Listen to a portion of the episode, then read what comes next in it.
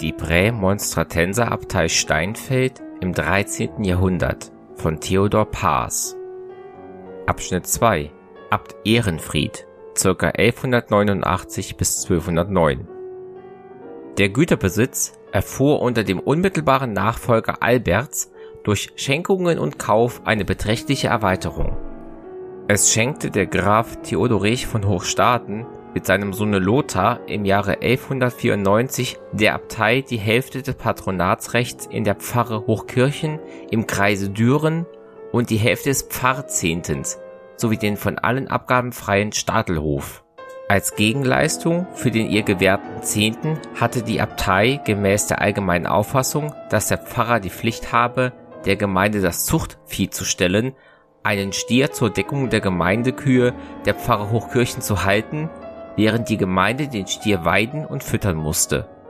In einer zweiten, aus demselben Jahre 1194 datierten Urkunde, welche eine längere Fassung aufweist, fügte der Graf Theoderich noch hinzu, dass die Abtei abgesehen von der Stellung des Stieres auch die Pflicht übernehmen musste, das Dach des Schiffes der Kirche stets in dem erforderlichen guten Zustande zu erhalten, gemäß dem in Dekanate Bergheim herrschenden Brauch.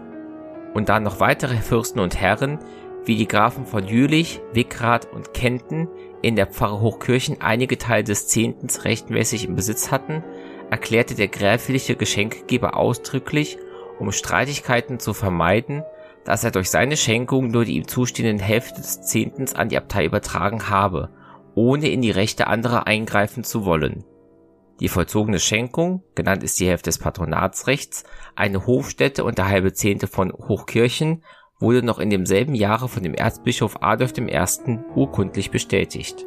Im Jahre 1201 schenkten Hermann von Nidegen mit dem Beinamen Skavesban und seine Frau Beatrix dem Kloster Steinfeld 12 Mark zum Ankauf eines Grundstückes vor dem Tore seines Hofes in Ahrweiler.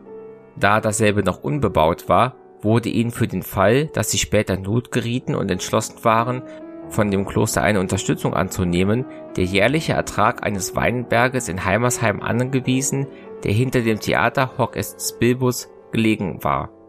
Außerdem versprach ihnen der Abt Ehrenfried und die Senioren des Klosters auf Treue und Glauben, dass sie in Steinfeld Aufnahme finden könnten, wenn einer der beiden Ehegatten nach dem Tode des anderen Teils im Kloster Unterkunft suchen wollte, allerdings unter der Voraussetzung, dass für den Lebensunterhalt der Frau in entsprechender Weise gesorgt sei.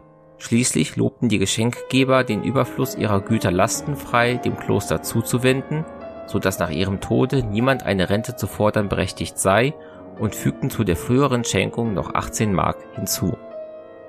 Kraft eines Kaufvertrags übernahm der Abt Ehrenfried von dem Propste Konrad und dem Dechanten Hermann des St. Adalbertsstifts in Aachen im Jahre 1196 die Mühle auf dem Hofe Oberholheim für eine jährliche Rente von 20 Maltern Mehl und 4 Schillingen mit der Maßgabe, dass die Hälfte der Fruchtabgabe zu den Festen des heiligen Martinus, 11. November, und der Apostel Philippus und Jakobus, 1. Mai, entrichtet werde, während die Hälfte des baren Geldes am Feste des heiligen Andreas, 30. November, und am Gründonnerstag fällig war.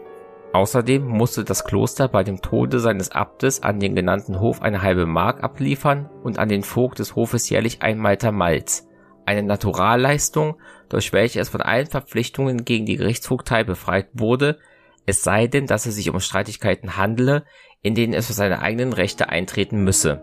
Von solchen Streitigkeiten blieb die Steinfelder Abtei nicht immer verschont. Die Großen des Landes, welche mit Neid und Eifersucht auf ihren wachsenden Besitz und steigenden Einfluss schauten, versuchten wiederholt in ihre Rechte einzugreifen oder ihre Güter an sich zu reißen. So sah sich der Abt Ehrenfried genötigt, den Grafen von Blankenheim, welche der Abtei die Neubruchzehnten von dem Walde bei Schleiden entziehen wollten, mit aller Schärfe entgegenzutreten. Da insbesondere der Graf Gerhard II. zur Rechtfertigung seines Vorgehens sich darauf berief, dass der Erzbischof Bruno III. von Berg 1191 bis 1193 ihnen denselben übertragen habe, begab sich der Steinfelder Abt mit der Bitte um Klarstellung der Sachlage persönlich zum Kölner Oberhirten, der inzwischen wegen seines hohen Alters und seiner geschwächten Gesundheit sein Amt niedergelegt und sich als Mönch in das Zisterzienserkloster Altenberg zurückgezogen hatte. Der Erfolg der Reise blieb nicht aus, denn sofort machte Bruno in einem Schreiben an seinen erwählten, aber noch nicht bestätigten Nachfolger Adolf I. von Altena 1193 bis 1205 öffentlich bekannt, dass die Aussage des Grafen Gerhard falsch sei, dass er weder ihm noch irgendeinem anderen jemals den in Rede stehenden Zehnten verliehen habe.